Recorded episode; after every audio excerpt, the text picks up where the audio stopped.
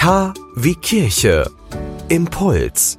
Leben teilen. Dies ist das Leitwort für den 102. Deutschen Katholikentag im Mai 2022.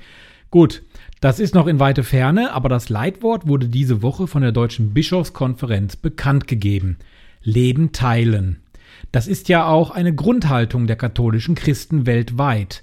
Leben teilen, Hilfe teilen, Segen teilen, Essen teilen. Da gibt es natürlich dann wieder den Zufall. Letzteres wurde ja erst am 11.11. .11. wieder bildlich uns vor Augen geführt. Der heilige Martin von Tours hat im 4. Jahrhundert seinen Mantel mit dem Bettler geteilt, damit dieser nicht friert in der kalten Nacht. Und sein Brot hat er geteilt, damit der Bettler nicht hungern muss. Leben teilen, auch jetzt in der Corona-Pandemie. Wir teilen miteinander die neuen, die ungewohnten Herausforderungen am Telefon, per WhatsApp, per Messenger. Kinder teilen ihre Hoffnung mit selbstgemalten Regenbögen, die an unzähligen Fenstern klebten. Und jetzt teilen wir ein Licht mit zahlreichen Laternen, die in den Fenstern stehen. Für dieses Wochenende ruft die Caritas zur Aktion eine Million Sterne auf. Sie macht damit im November immer auf die prekären Zustände von Kindern und Jugendlichen in der ganzen Welt aufmerksam. Kerzen werden dabei auf Plätzen entzündet.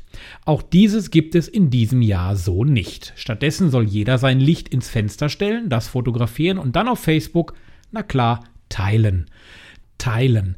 Was in diesem Jahr besonders auffällt, dass im Netz verdammt viel geteilt wird. Positives, Negatives, Verschwörungstheorien, die verbreiten sich rasant im Netz und auch die Gegenmaßnahmen, die Versuche, diese Verschwörungstheorien mit Fakten zu widerlegen. Es soll ja Leute geben, die noch immer glauben, dass Donald Trump die Wahl gewonnen hat, dass die Wahlen in Amerika nicht demokratisch waren.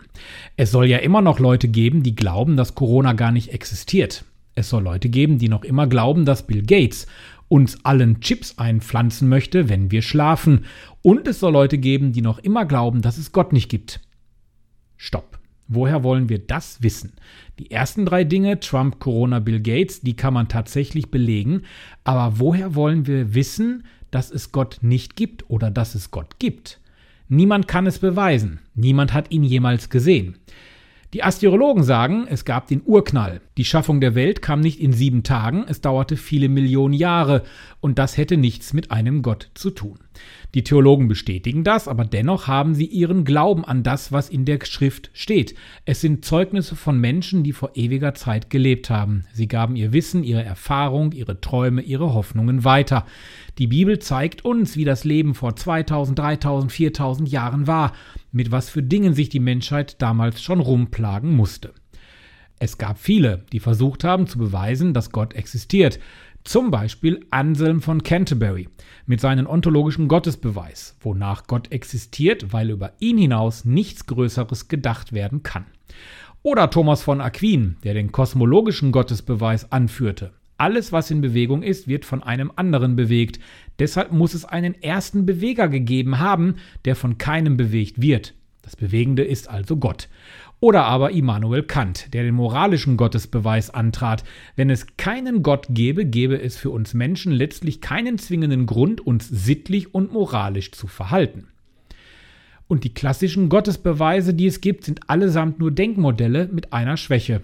Sie sind auch wieder keine Beweise. Sie zeigen, dass Gott sich auf intellektuelle Weise gerade nicht beweisen lässt. Gott ist also weder Vernunft noch Beweger. In meinen Augen ist Gott ein Gott der Begegnung, der Erfahrung.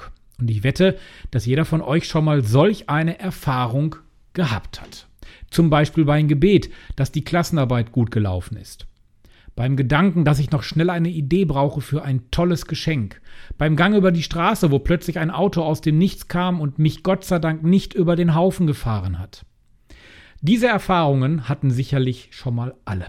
Und das sollte man dann auch mit anderen teilen. Erfahrung teilen.